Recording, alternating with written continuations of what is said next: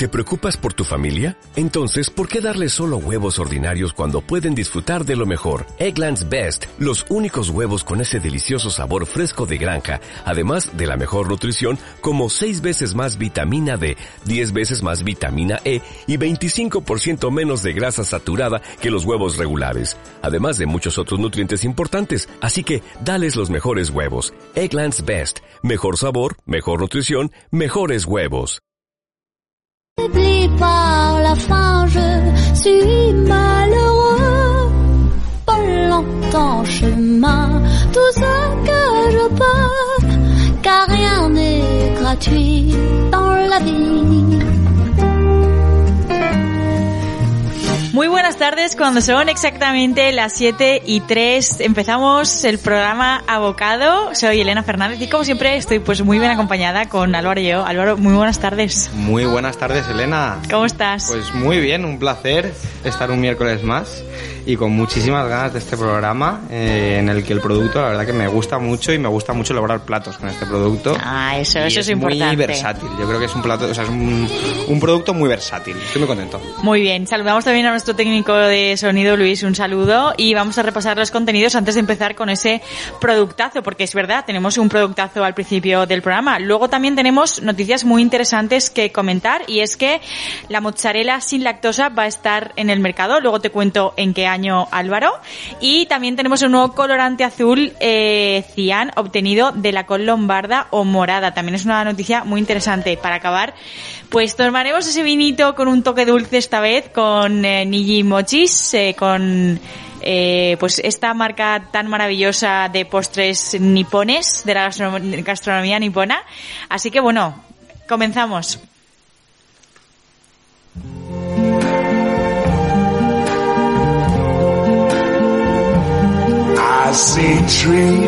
Green,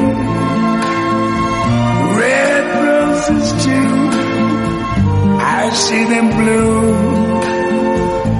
for me and you. And I think to myself, what a wonderful world.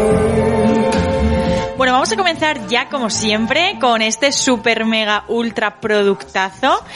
¿Cuál crees que es? Tú que has dicho que es tan versátil, obviamente ya lo sabes. A ver, ¿de qué estamos hablando? Eh, bueno, para mí el pimiento es un productazo que lo puedes incorporar tanto en platos dulces, salados. eh, ¿Dulces?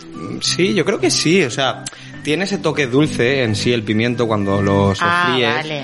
Que, que lo puedes incluso incorporar en, en algún plato dulce o en una ensalada que, que, que obviamente no es dulce, pero que le da ese toque dulce. O sea, que también lo puedes, eh, si es en conserva es salado y te lo puedes rellenar de, pues no sé, bueno, ya hablaremos de los platos de los que vamos a elaborar el pimiento. Pero- me, me adelanto, me adelanto. Te adelantas, pero te refieres, o sea, yo estoy contigo en que puede dar ese toque dulce, pero nunca ponerlo en un postre. Yo diría que sí, que puedes hacer igual alguna elaboración así más eh, como una especie de helado o de una crema, así. Yo creo que sí. ¿Con puede- pimiento? Sí. yo- Ah, no creo. ¿En qué estás pensando? Cuéntanoslo, a ver, por favor, ya no me puedo esperar al final de, de la sección. Eh, a ver, no estoy pensando en nada en concreto, sino el, pi- el- el sabor del pimiento me recuerda a algo que, que lo puedes incorporar, pues eso, en cualquier plato. Entonces, en, en, en un, una mousse, una crema dulce que acompañe, por supuesto, a- al producto principal, como puede ser, pues no sé, eh, una crema de mascarpone con, eh, con un poquito de pimiento por encima que, que dé ese toque. Para mí, sí, es algo que se puede... Que se Vale, puede- pero no, no en un postre. Sí, sí, sí, sí. No, Eh, es que entonces no lo estoy entendiendo. No te lo compro nada. ¿Sí? ¿Lo has probado alguna vez en algún No lo he probado, pero me ha venido a la mente y he pensado que sí, que sería algo bueno. No lo he probado en ningún restaurante. Pero bueno. Bueno, ya, ya lo probarás tú y harás ese, ese piloto a ver cómo, cómo surge yo. Así en mi cabeza me hace un poco chirriar. Porque Lo voy a yo- buscar, a ver si hay algún plato, eh, algún Búscalo, postre. venga, Ahora Lo voy búscalo. a buscar y, y luego lo comentamos cuando hablemos de los platos. Vale, perfecto. Bueno, la temporada, por si no lo sabías, empieza ahora y es de junio a octubre. Sí que es cierto que también vamos a hablar de los diferentes tipos de pimientos, porque hay muchos. Eh, pero la temporada eh, es esta, ¿no? De junio a octubre. Y aunque China es el mayor productor del mundo de esta hortaliza, eh, que proviene de Centroamérica, eh, la verdad que podemos encontrar siempre en supermercados eh, este, este producto, porque la verdad que en invernaderos se conserva muy bien eh, y, y se mantiene, ¿no? Las características de luz, humedad y temperatura que necesitan para que se puedan producir. Mira, qué interesante. Súper interesante. ¿Sabes dónde se cultivan en España? No, la verdad que no. No tengo, no, no. Es algo que sí que he visto en, en muchas huertas, huertos urbanos, por así decirlo, o en, en pequeñas producciones, que el pimiento crece sin problema, ¿no? El calabacín y el pimiento son productos que suelen crecer sin problema, pero las grandes producciones en España no sé dónde están. Pues la gran producción se encuentra en Almería con un 58,03%. Luego en segundo lugar estaría Murcia con un 11,42% y por último estaría Granada con un 4,69%. El resto de España contiene un 25,86% de, de ratio de producción. Muy bien. Almería, bueno, Almería, como siempre, la sí. verdad que allí, pues muy buenas condiciones climatológicas, ¿no? y, y ambientales. latifundios que tienen, ¿no? De, de campos inmensos, donde puede, tienen la posibilidad de hacer una producción, pues igual, eh, más mecánica, ¿no? Y una recolección más mecánica, y yo creo que eso es sobre todo de la, bueno, Alex nos podría orientar en esto, pero vamos. yo creo que sí. ¿Cuál es tu pimiento favorito? ¿Qué tipo? A ver, es que pff, los pimientos tienen su momento, ¿no? Yo también lo creo. Y y en función de la receta, eh, puedes utilizar uno u otro. Claro, exacto, eso es. Eh, para mí, por ejemplo, el pimiento rojo es brutal para las paellas. Eh, ¿Te gusta? Aunque si no, los de Valencia Capital igual nos asesinan, pero me encanta ponerla tanto en carne como en pescado. Eh, simplemente sofreír en tiras grandes el pimiento rojo eh, y en ese mismo aceite ya empezar la cocción, el sofrito de- del arroz, retirarlo antes de empezar el sofrito y luego añadirlo una vez ya se ha terminado. Y le da un toque dulce que únicamente sabe a pimiento cuando tomas el pimiento propiamente dicho y, y no el arroz sabe todo a pimiento. Y en ese bocado dulce a mí me gusta mucho. Pero yo creo que sí que es un, un sabor muy dominante el del pimiento. Vamos, sin lugar a dudas es súper dominante, pero el hecho de simplemente haberlo sofrito y luego haberlo retirado hace que no se impregne todo lo demás de ese Eso sabor. te iba a decir, digo, a lo mejor cada, en cada cucharada No. es tan dominante, ¿no? No, no, no Eh, tan el, dominante, el no. pimiento, sino que Diría es el, ni lo el toque. percibes prácticamente, es solo cuando cuando enganchas en esa cucharada el pimiento, si no, de verdad que no lo percibes No lo prácticamente. percibes. O sea que ahí, por ejemplo, muy bien. El pimiento rojo. Y para rellenar, por supuesto, el pimiento rojo. Pero si me estoy tomando un chuletón, ¿no? Eh, en, no sé, en Pirineos o en el norte de España, me gusta mucho ese chuletón acompañarlo de patatas fritas y pimientos del padrón. Qué bueno. Es eh, pimientos del padrón fritos con un poquito de sal. Espectacular. Y a jugar, ¿no? A ver quién le ha tocado el pimiento que, que pica. ¿Sabes? Yo como buena gallega lo sé. ¿Sabes cuáles son los que pican y cuáles no? ¿Sabes distinguirlos? La verdad que no. No, Claro, no, no. Luego te pica la boca todo el rato porque no sabes detectarlos. Unos pican y otros no. Bueno, lo primero diremos del pimiento de padrón que ahora eh, se supone, o por lo menos eh, muchas noticias eh, avalan esto que voy a decir, y es que los eh, modifican genéticamente para que ya no piquen, cosa que me parece fatal, porque oye, unos pican y otros no, y de toda la vida ha sido así. ya, claro. Pero dicen que los que están muy, muy, muy, muy, muy arrugados eh, son los que no pican. Ah, Cuando tú los fríes y se arrugan mucho, Claro. Esos son los que no pican. Los que están muy, que muy coger. tersos y así todos bien puestos y tal, esos son los que pican y los que te van a, a traer Gran luego- consejo para mí y pobres los de la mesa que se sienten conmigo, ¿eh? Porque les voy a les voy a hacer comer pimientos picantes. Sí que es verdad, Muy sí, bien. sí. Gran consejo, Elena. Y luego, tú has dicho que los pimientos te gusta rellenarlos. Esos A son los, bueno, los típicos de, de California. Vamos a poner un poquito de orden. Venga. Están los pimientos de padrón, que se llaman pimientos de padrón porque se cultivan la gran mayoría de, en padrón, en Galicia. Luego tenemos los italianos, que son los que son típicos para freír, alargados. Sí. Y luego tenemos los California, que son los que, bueno, por lo menos yo relleno con esos, que son Sí. estos que son más grandes y anchos. Sí, eso es, yo también, exactamente. Y relleno obviamente con esos para poder tener pues un, un buen relleno y Un que sea relleno. y que sea pues que sea un plato en sí el pimiento relleno y ya está. O sea, después Claro. no te puedes tomar ni un entrante prácticamente si te tomas uno de esos. Claro. Y luego también tenemos pimientos eh, del piquillo, que ahora también veremos una receta eh, con este. Pero con de California, ¿tú con qué rellenas? Yo relleno con arroz, por supuesto, Y primero a ese, arroz eh, le hago un sofrito con longanizas, cebolla eh, y un poquito de tomate natural. Únicamente. Primero hago las longanizas, las corto pequeñitas, ¿no? A esas longanizas cuando ya están hechas les añado la cebolla. Cuando la cebolla ya está pochada añado un tomate rallado y un poquito de pimentón. Y toda esa mezcla le añado para que se impregne de aceite el arroz blanco y relleno un- a unos tres cuartos el pimiento. Y con Tres cuartos. Tres cuartos más o menos. Y Yo no, yo a tope. Tú a tope. Pero eh, únicamente con, con ese agua, o sea, el, el arroz, por supuesto, no, no lo hago nada, ni lo pongo nada de agua, ni Nada, le pongo nada. agua en, en la bandeja. No. Y con el agua del pimiento eh, Se se, cuece, hace, se cuece sí. el arroz totalmente y queda, vamos, espectacular. A mí me Espectacular. encanta. A mí me encanta. Yo también lo hago con, con carne picada, eh, con arroz, obviamente, y con tomate. Y cuando no quiero comer carne, eh, lo mezclo con boniato. Ah, qué bueno. Está espectacular. Qué bien. qué. Espectacular, buenísimo, bien, lo recomiendo muchísimo. Pero sí, para todas aquellas personas, vamos a recordar, eh, por si alguien tiene alguna duda, alguno de nuestros oyentes, el número de soulradiolife.com 619-645-915. Para todas aquellas personas que todavía no se hayan lanzado a hacer esta receta, es cierto lo que dice Álvaro, o sea, el arroz se pone en el pimiento y no necesita agua, ni caldo, ni ningún tipo de líquido. No, absolutamente. Sí que es, es algo, un proceso lento porque son creo que a unos 160, 180 grados en el horno y durante dos horas más o menos. Yo le No pongo... tanto, ¿sí? Sí, 120 minutos, 110, una cosa así, a, a esa temperatura. Sí, sí. Yo menos, bueno, también dependerá del horno, ¿no? Lo, lo más costoso para mí en esa receta es cerrar bien el pimiento con los palillos, que vamos, me parece una tortura, pero bueno, luego la verdad que me- merece la pena, merece la pena. Pues yo también, esa es una de mis recetas favoritas. Bueno, a mí me la enseñó mi abuela y ella hacía unos pimientos rellenos absolutamente maravillosos y ahora los hace mi madre absolutamente maravillosos también. Yo no tanto, pero bueno, no me salen, no me salen mal. Y luego otra de las recetas que me encantan con pimientos, bueno, yo la verdad que pimiento le pongo, me encanta ir a almorzar y un bocadillo con, con al- algo con pimiento, me encanta. Pero un, un bocado que me parece una delicia es eh, pimientos del piquillo rellenos de bacalao. Eso te iba a decir, porque hablando de rellenos, si hablamos de bacalao, eh, hay que rellenar el pimiento del piquillo, ¿no? Maravilla. Yo he de decir que no es uno de mis platos, eh, pero me atrevería a hacerlo porque lo he visto y es algo espectacular.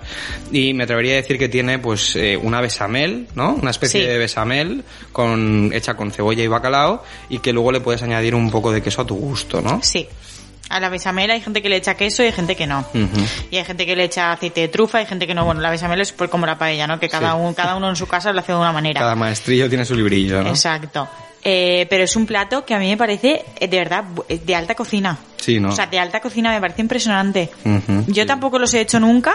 Eh, sí que tengo una receta guardada de, de una chef a la que sigo eh, y sí que me gustaría lanzarme, pero no, todavía no, no lo consigo. También te digo que es que mi besamel para mí no es perfecta. Yo como soy tan croquetera, soy muy exigente con la besamel. Y de momento, de momento no es perfecta, pero bueno, lo será. Es que es complicada, ¿eh? La bechamel es algo complicado y más normalmente si tú eh, estás habituada a la cocina, no sueles trabajar con cantidades, con cantidades, perdón, sueles ir probando sin más. Claro, a no ser que hagas eh, Repostería. repostería, que sí que, vamos, no hay tu tía. Estás muerto si no- Estás si no- muerto. Pero yo soy una persona que me pregunta la receta y pues como cuando le preguntas a tu madre, ¿no? ¿Y cuánto de esto? A ojo, ¿no? A ojímetro. A Entonces, ojímetro. eh, es muy complicado algo tan concreto como la bechamel que tiene pues esa, esa cantidad de harina, esa cantidad de aceite, esa cantidad de mantequilla que la compensas con el aceite, que claro, son varias posibilidades, incluso si le metes cebolla, ya el agua que suelta la cebolla o el aceite que absorbe la cebolla, va variando todo eso. Claro. Para encontrar el punto exacto, pues debe ser complicado. Pero el día que lo encontremos deberíamos de apuntar cuánto hemos puesto. No sé si, si seremos capaces. No, habrá que hacerlo al revés. Siempre hay, hay que apuntar las medidas y el día que esté buenísimo ya lo tienes apuntado porque como lo tengas que hacer del revés probablemente no te acuerdes. Ujú. Y he de decir, perdona Elena, antes de que terminemos, que he encontrado una mousse de pimiento como postre. A ver, cuéntanos más porque no te creo. Ahí, la verdad, acabo de perder eh, la receta, pero básicamente eh, estaba leyendo y era eh, hacer un, ¿Una mousse? Exacto. eh, Bueno, como- claro, a ver, a todo lo que le pongas azúcar, pues bueno, bueno estará, pero... Sí, ponía, mira, ingredientes, eh, un pimiento rojo, una taza de queso de crema, gelatina, eh, una cuchareta de perejil fresco, mayonesa, salsa de tomate y eso es lo que da el toque dulce porque hace una salsa de tomate pero con eh, mermelada y una taza de agua caliente. Entonces haces una mousse de pimiento como un postre. Qué fuerte. Lo que podría ser un entrante o un postre. Si al final... No, no, claro, da igual. El orden, ¿cómo es? El Eh, orden... el- el- el- ay, a mí tampoco me sale ahora. El orden de los factores no altera el producto. Tal cual, tal cual, tal cual. Volvemos enseguida.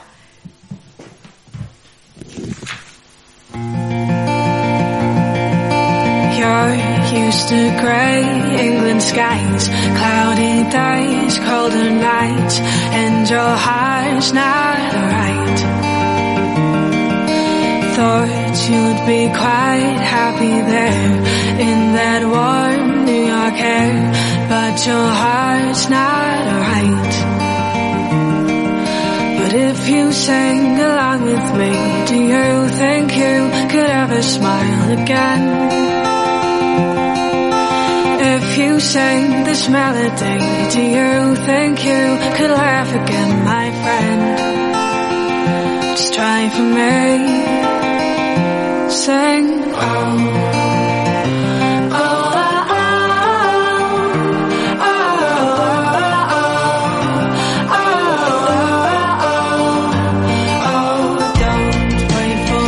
Bueno, vamos ya con actualidad. Eh, son dos noticias muy interesantes las que traemos hoy, como hemos dicho antes.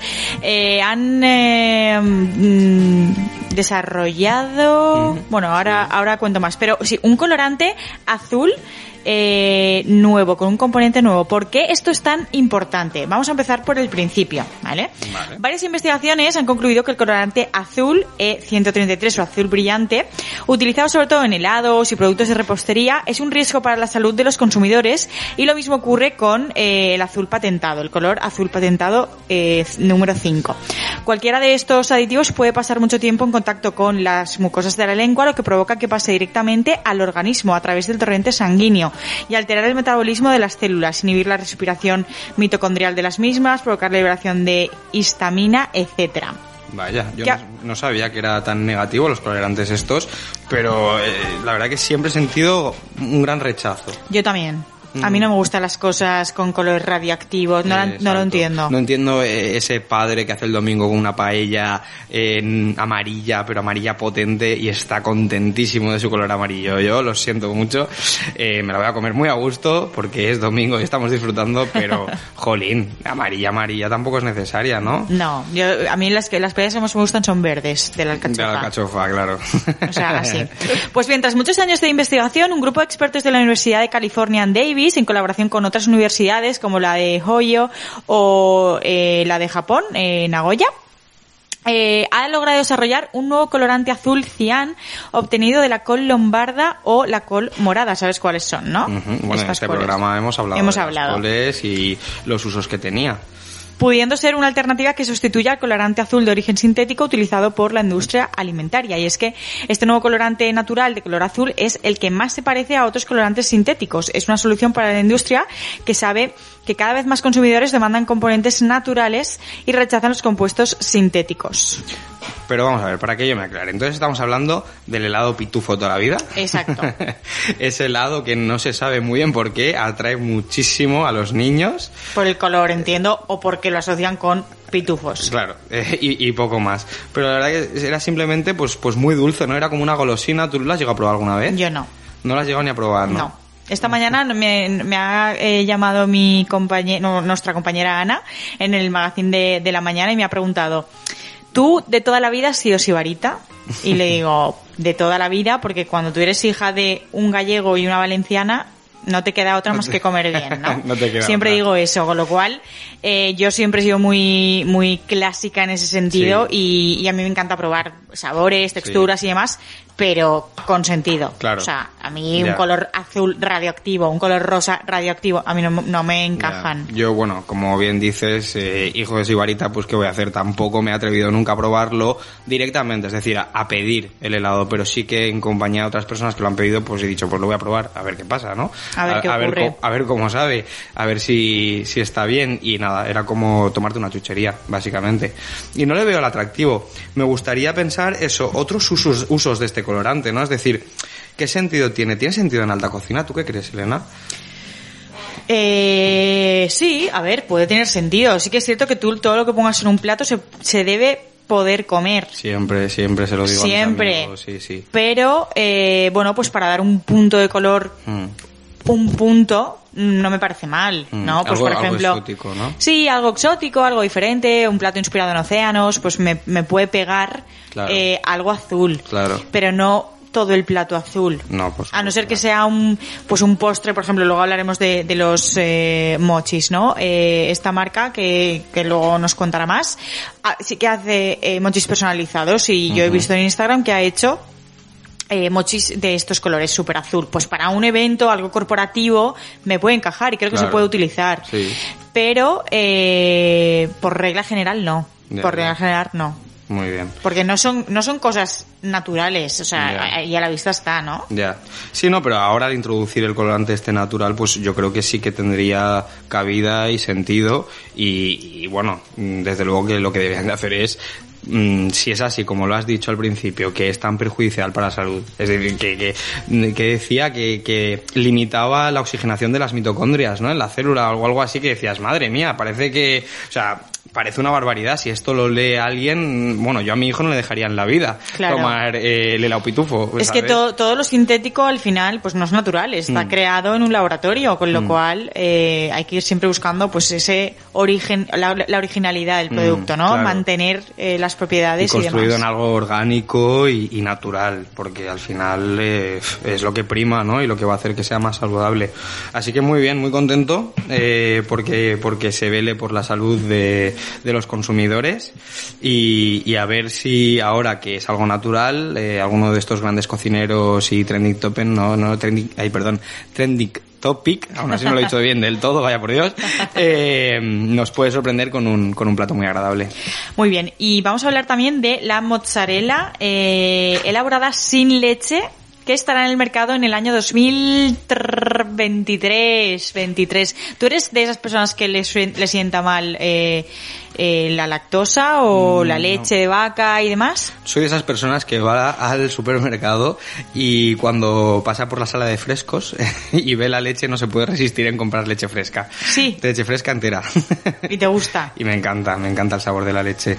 Y me, y me sienta, la verdad, que muy bien. O sea, nunca he tenido ningún problema, ni he dicho, uy, los días que tomo leche, porque sí que es verdad que no desayuno le- leche todas las mañanas. No tomo leche todas las mañanas. ¿Y café? Eh, café sí, sí que suelo, sí que suelo. A veces es con leche, y ahí sí que sí que tomo todo, o sea, eh, desayuno con leche, pero muchas veces no me entra ese tazón de leche y tengo el estómago cerrado y únicamente me tomo un café solo. Un café solo. Yo con el café solo todavía no me atrevo. No, café solo sin azúcar. ¿En serio? Sí, a no ser que sea frío. Si es caliente sin azúcar, si es frío con azúcar. La manía, manía, como decíamos Manía. antes, de, pues de, De abuelo. de abuelo, de mi padre. Ah, de tu padre. Bueno, pues de tu padre. Bueno, te voy a contar un poquito más acerca de eh, la mozzarella elaborada sin leche. Y es que New Culture, una startup que trabajaba, que trabaja eh, en la fabricación de quesos vegetales de leche de vaca elaborados a partir de microorganismos alterados genéticamente para producir proteínas de caseína. Bueno, esta es la empresa que va a sacar eh, el producto al mercado, ¿vale? Sí. Los responsables de la empresa comentan que su objetivo es que podamos disfrutar de alimentos como el queso sin la necesidad de que intervengan los animales como las vacas o las búfalas. Pues bien, el trabajo de esta startup ha dado sus frutos ya que la empresa anuncia que la mozzarella elaborada sin leche estará en el mercado en el año 2023, como comentaba. Concretamente en pizzerías eh, del área de la Bahía de San Francisco en Estados Unidos. Es una visión optimista, aunque antes deberá eh, contar con la aprobación de los organismos reguladores y eh, se deben solucionar todavía algún algún Claro, tema más, claro. ¿no? Pero a priori sí que sale eh, este año. ¿Qué os parece? ¿Has probado... eh, ¿Qué te parece? ¿Has probado eh, estos quesos sin lactosa y demás? Yo es que no, como te decía que no tengo ese problema, no he tenido el gusto. Mm, La verdad que, a ver, he probado algún queso vegano sí que he probado. Pero, a ver, no tiene nada que ver. No tiene nada que ver, ¿no? Pues... pues Igual eh, que, como ya lo he contado aquí más de una vez, tengo uno de mis hermanos es eh, vegano y ahora no toma parmesano, obviamente. Uf, lo que toma es eh, levadura nutricional. ¿Sabes qué es? eh, no, levadura sí, nutricional no. Bueno, pues es un producto eh, que simula, simula eh, el queso en polvo, el- porque se Ah. parece un poco el sabor, pero bueno, ni la textura ni el sabor real eh, parece. Pero bueno, la verdad que yo he probado pasta con ese queso, comillas, estoy entrecomillando para nuestros oyentes que no Sí. nos ven, y, y está buena. Claro, lo puedes usar en esos platos en los que el queso, si Es le fundamental. queso, es- por, un lado es fundamental y por otro le da un punching, ¿no? Le da ese, Sí. esa clave, Tal ese... cual, lo has definido perfecto, le da un punching. Porque además es tip- son como unas láminas mm, muy pequeñas y algo crujientes. Entonces, obviamente no tiene nada que ver con parmesano en polvo. Claro. Y el sabor, ya te digo, no es igual, pero puede llegar a parecerse un Claro, poco. Entonces, claro. bueno, pues es una solución. Claro, pero uno es un queso así como la mozzarella, que es fundamental en la pizza y que en una buena, bueno, incluso la mozzarella está de búfala, que en el programa anterior nos estuvo comentando Nicoleta. Nicoleta, que bueno, eh, era una apasionada y, y una catedrática de, de- de la temática de la cocina italiana. Eh, estos quesos que puedes tomar únicamente, ¿no? Y solo el queso con un poquito de aceite y pan nada más, yo creo que lo veo muy complicado llegar a conseguir algo incluso que se parezca, te, te- te llego a decir, ¿no? Porque eh, es un sabor único, una textura, una textura única. Y además en España, con la cantidad de quesos eh, curados, semicurados que tenemos, que son una maravilla, conseguir algo similar sin que venga de la vaca, yo permíteme que dude, ¿no? Ya, yo la verdad que en quesos, por, a ver, sí que es cierto que una mozzarella creo que es más sencillo porque es un sabor mucho más fácil de replicar, no es un sabor potente, Mm. es prácticamente insípida, te diría, o sea, no tiene sabor pero muy poco, no es como un roquefort, no, conseguir un roquefort, o sea, es imposible, Ya. es imposible. Ya, pero le- yo hablo también de la textura, ¿no? Esa textura, ¿cómo la consigues? La textura no lo sé, yo te digo una cosa, yo he probado un chorizo vegano Ya, eso me lo contaste, sí, sí. que está absolutamente espectacular, ma- está más bueno Que que el chorizo, chorizo, hecho claro, con carne. claro. ¿Pero por qué? Porque hay- hay una gran diferencia con el chorizo vegano y con el queso vegano y es que el chorizo vegano realmente el sabor lo, lo proporciona el pimentón, Claro, claro. no la carne del chorizo. Claro, sí, de hecho la carne del chorizo prácticamente eh, desaparece, ¿no? Claro, entonces, eh, claro, el, el queso sí que tiene eh, el, la- toda la- el peso del sabor. Mm. Entonces eso es complicado. Sí. Y creo que es mucho más fácil de replicar un sabor neutro, como puede ser un, un ricota, una mozzarella, Claro. una eh, stracciatella, Claro, que ya. Un roquefort, bueno, un gorgonzola, un Nicol- curado. Nicoleta que nos hablaba de la burrata, que al final juntaba la mozzarella con nata, ¿no? Entonces, claro, la nata es un producto tan... Absolutamente animal. Claro, que Sí, no, sí. no sé, o sea... mm, De origen animal. Es como si me dijeras que no notas diferencia entre la mantequilla y la margarina, ¿no? Quiero decir, o sea, es que solo es eh, ponerlo en la sartén un segundo y ahí dices, vale, a mí no me la das. Total, con queso, Pero sí, bueno, sí. bien, a ver, en realidad, sobre todo, lo que es importante es que vamos hacia políticas inclusivas, ¿no? Alimentarias, en las que todas las personas te siente bien o por moral o por lo que sea no, no quieres disfrutar de estos alimentos o no puedes disfrutar de estos alimentos, pues puedas eh, hacer algo similar a disfrutarlos, ¿no? Pues sí, la verdad, la verdad que, que sí. Es que estoy pensando, es imposible replicar un gorgonzola dul- dulce. ¿No? O ahumado, ¿no? Yo es que lo- no soy muy fan del ahumado, ¿sabes? ¿No? En mi casa se compran muchas cosas ahumadas porque a mi novio le encantan.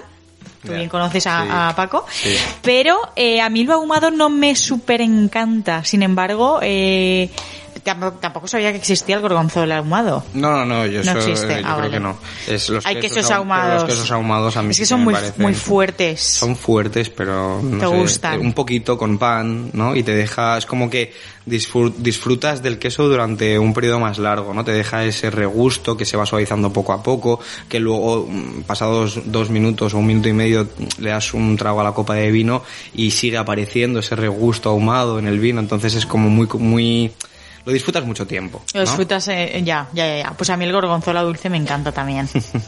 No sé si lo disfrutas en el tiempo, ¿no? Pero yo lo, yo, yo lo disfruto mucho en general. Muy bien. Bueno, volvemos enseguida con nuestra invitada, que creo que ya la tenemos por ahí, para hablar de, de la gastronomía nipona y sobre todo de los postres, el postre famoso de la gastronomía nipona, que son los mochis. Volvemos enseguida.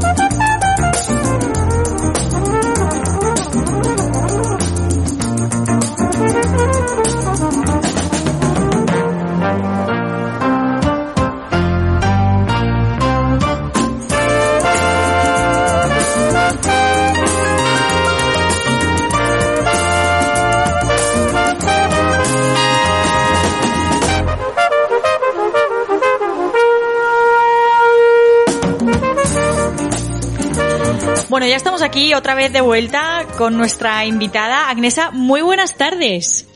Hola, muy buenas tardes, Elena. ¿Qué tal? ¿Qué tal? ¿Cómo estás? Muchísimas gracias por estar este ratito con nosotros y contarnos más acerca de este super proyectazo, el cual nos tiene enamoradísimos, enamoradísimos. Te presento también a Álvaro Yeo, que estará con nosotros en la entrevista. Muy buenas Hola, tardes. Álvaro. Hola. Pues nada, vamos a empezar por el principio. Eh, Agnesa, cuéntanos eh, qué es el proyecto de Nijimochis y cómo surge esta idea.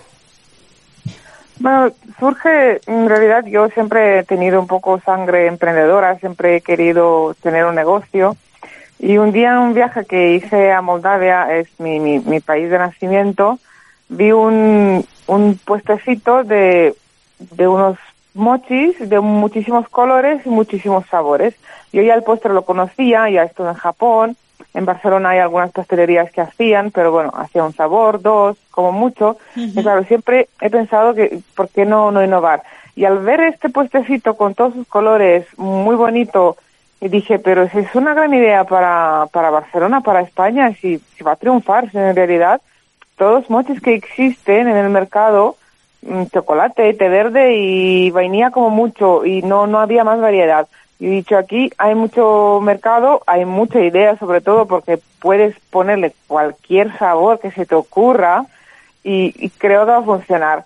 Y bueno, pues aquí estamos, ya después de cinco años. En Aquí realidad ha ido muy bien, sí. No, no, la verdad que muy bien. Ahora nos contarás más acerca de dónde estáis presentes y todos los mochis que tenéis, porque bueno, en vuestra página web se pueden encontrar 16 sabores. Cuéntanos, vamos, queremos conocer todos.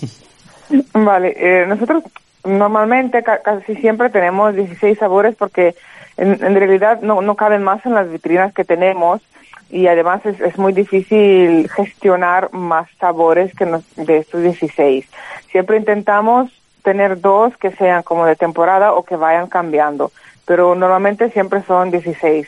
Actualmente, eh, bueno, tenemos los básicos que siempre están, de hecho, mm, bueno, la, la gente siempre, siempre lo pide, que son fresa, vainilla, el té verde, que es el, es el típico, el de anko, que es de la pasta japonesa, que en realidad es el único, digamos, que se puede encontrar en Japón, que usan esta pasta de, judía, que le ponen fruta y lo envuelve en el mochi. Después, a partir de aquí ya hemos empezado a innovar un poquito. El mochi de cheesecake en realidad es, es nuestro rey, porque no es el mochi que más se vende, pero es el segundo. Y fue, de hecho, la primera innovación que tuvimos en la empresa, porque claro, el cheesecake es un postre muy conocido y bueno, todos lo conocemos, pero meterlo dentro de, de la pasta de mochi ya era curioso, diferente. Vamos, vamos a ver qué tal. En realidad nos ha salido súper bien mm, poniendo el, el corazón de, de mermelada, que normalmente hay, hay cheesecakes que llevan mermelada encima, algunos no, aquí lleva un poquito de gustos, pero pensamos que le va a dar un toque diferente, totalmente diferente. No, Y la no. verdad que nos, nos ha salido súper bien. Hemos hecho muchas pruebas, obviamente, porque no, no, no, no te sale tan rápido una receta en realidad, pero mm, es nuestro mochi más famoso y el mejor que siempre, siempre recomendamos. Hombre, es, la verdad que era un reto, ¿no? Es lo que estaba comentando, es un reto meter una cheesecake en un mochi. Claro, eh, habéis debido hacer muchas pruebas, pero la verdad que el resultado es maravilloso. Otro de los que más me llama la atención es el de Oreo. No sé si este también tiene mucho éxito, pero la verdad que tiene un pintón. Sí, el, el de Oreo y era, a partir de aquí ya estu- estábamos viendo un poquito cómo se mueve el, el mercado alimentario de postres, porque bueno, la gente es en realidad la que, la que pide y la que, la que manda en este caso. Si todos los postres aparecen de, de Oreo, pues vamos a hacer de Oreo. Eh, que ahora estamos, por ejemplo, con la galleta Lotus, que Ah, lo, hemos sacado hace unos meses y que también es un boom de Lotus, que todo el mundo lo pone en todos sus postres, pues nosotros también. Claro. Con lo cual pues, funciona muy bien.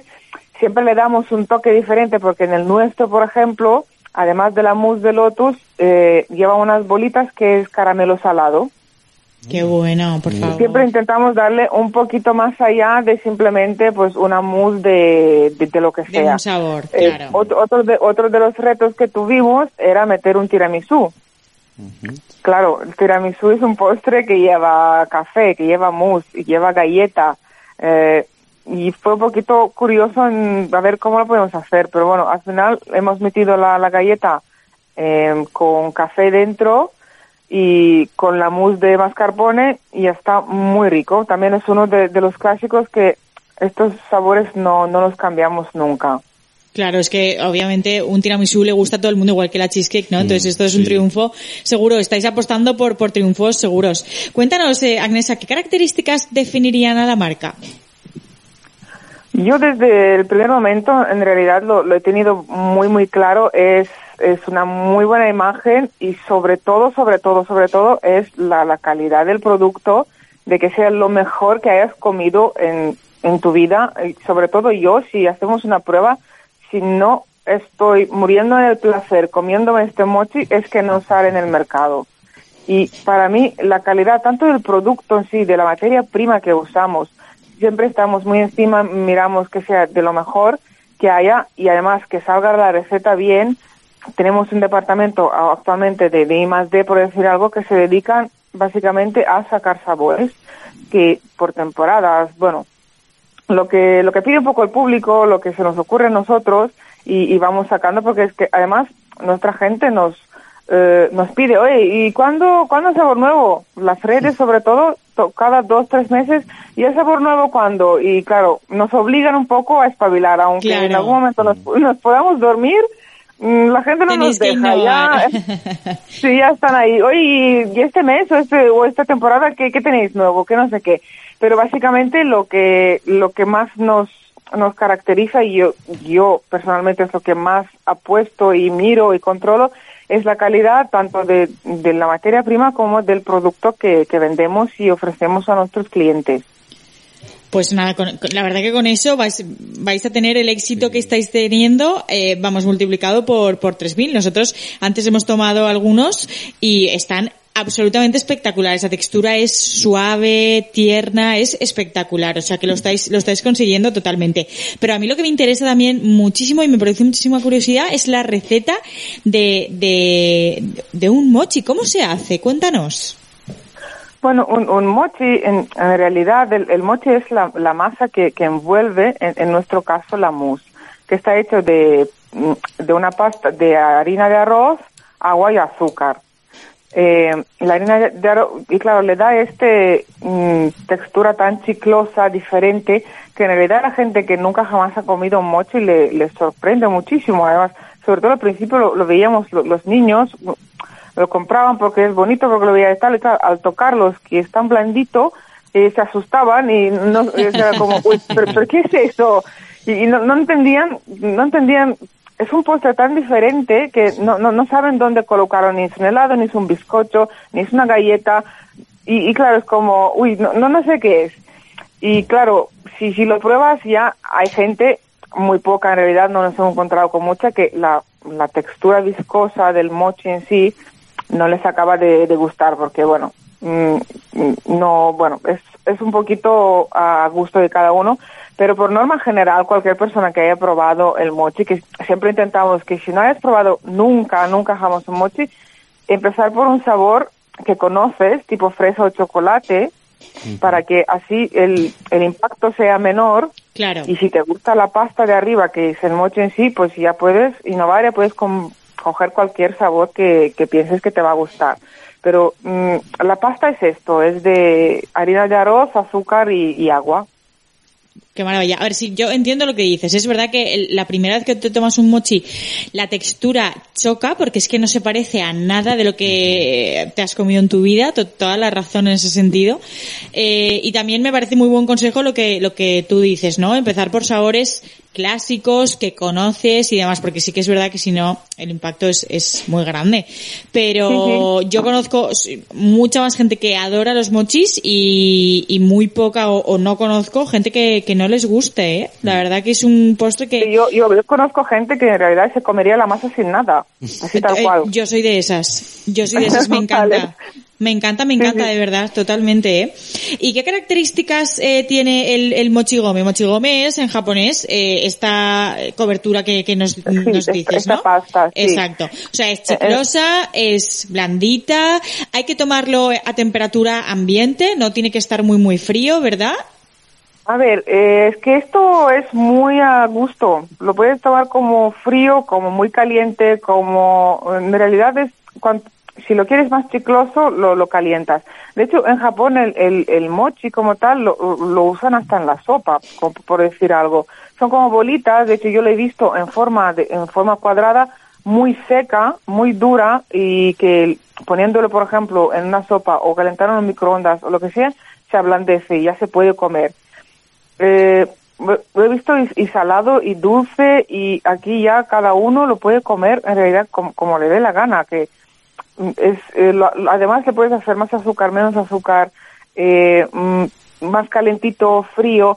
En nuestro caso eh, está frío, de hecho nosotros lo- los, los hacemos, los congelamos y se, se transportan en, en congelación para que se mantenga bien, pero en la vitrina siempre están, están fríos, que es, es por el tema de la mousse también. Claro, es un postre mantenerla, ¿no? frío, por decir algo, sí. Um, Pero claro, que hay gente, de hecho, que lo come congelados tal cual. Viene y dice, no, no, no, a mí me pones congelados y se lo come tal cual. Parece que parece que tienen dentro un helado, que en realidad si la mousse congelada, mm, pues da el pego en un helado y les gusta congelados. Vienen ya directamente piden congelados. Aquí ya a gusto nosotros, encantados, te lo damos como te, como te guste más. Muy bien, yo quería saber si habíais hecho pruebas o os habíais planteado en algún momento hacer un mochi salado. Es decir, es- está claro que pues la, la cobertura va a ser eh, dulce, ¿no? Como decías que lleva azúcar, pero igual jugar Sí. con ese sabor dulce salado, ¿no? O, o incluso acompañado de, de eh, si, si lo sirves caliente de algo algo frío para jugar también con el frío calor. ¿Habéis hecho algún tipo de prueba o, o- o os planteáis sacar un, un mochi así? Bueno, mm, no hemos hecho ninguna prueba, pero sí que está en nuestra cabeza desde hace unos cuantos años, en realidad.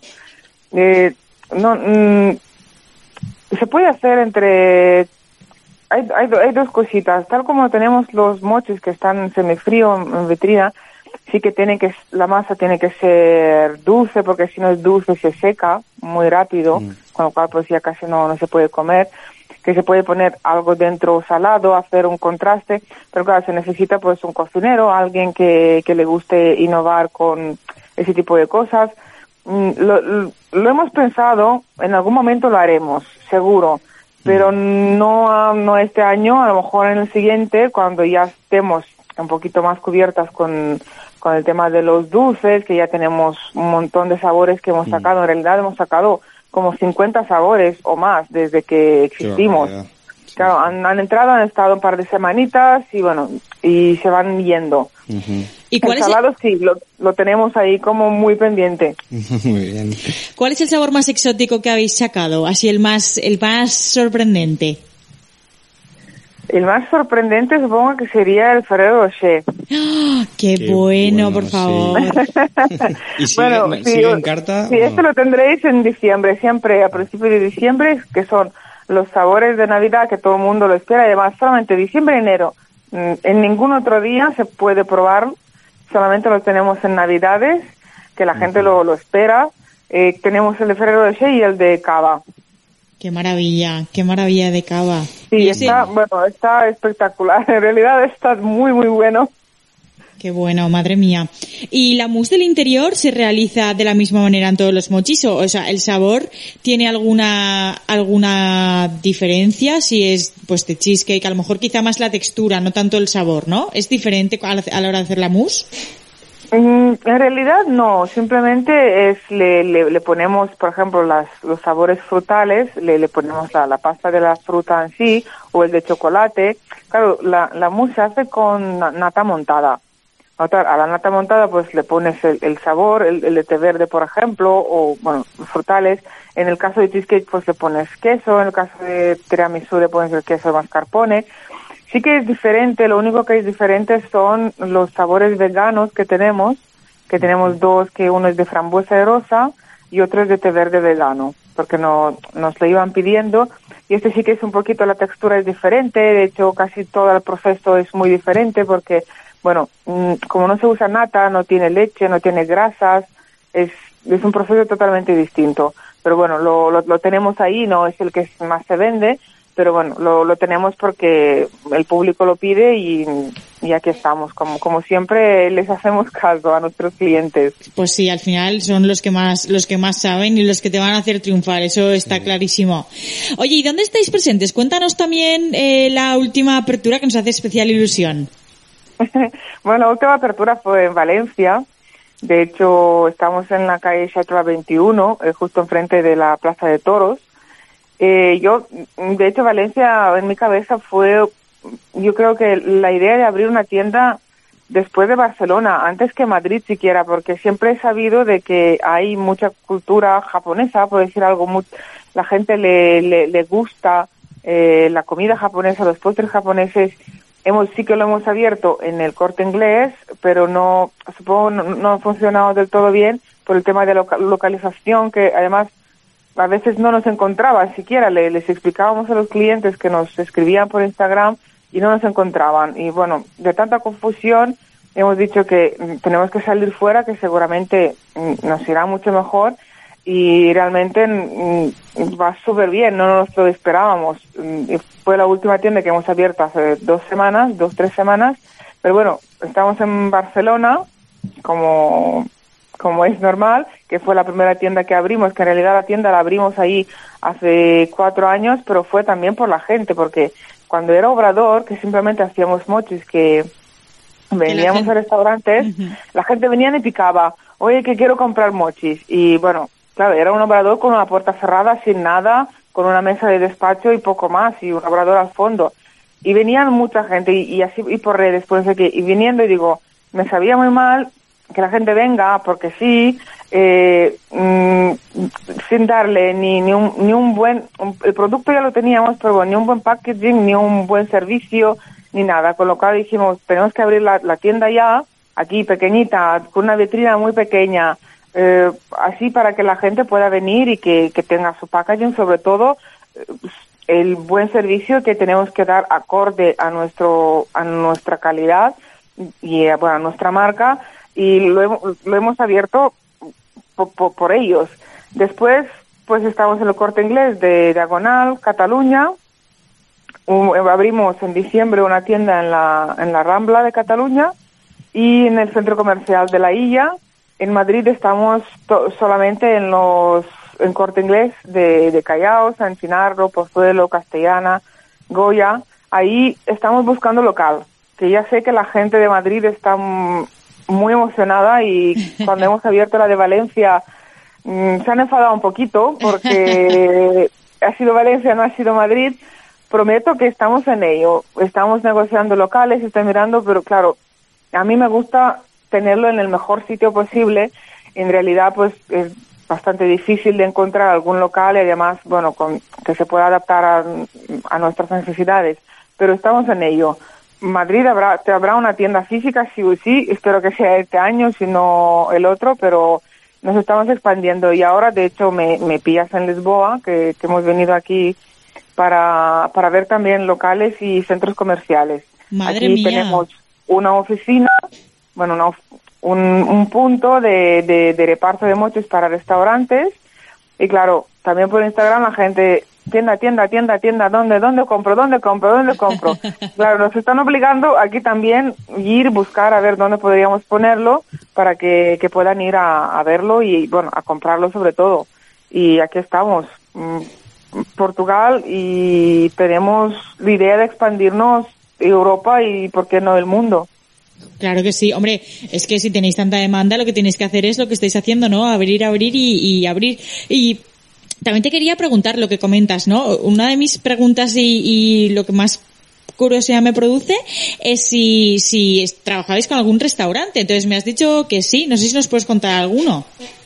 Sí, a ver, sí, en realidad eh, trabajamos con muchísimos, tenemos como 400 restaurantes eh, en toda España. Eh, no, a ver, te puedo comentar al- algunos, pero claro, en, realidad tampoco me los sé todos porque esto ya lo lleva el departamento de, de pedidos, el departamento comercial que tenemos.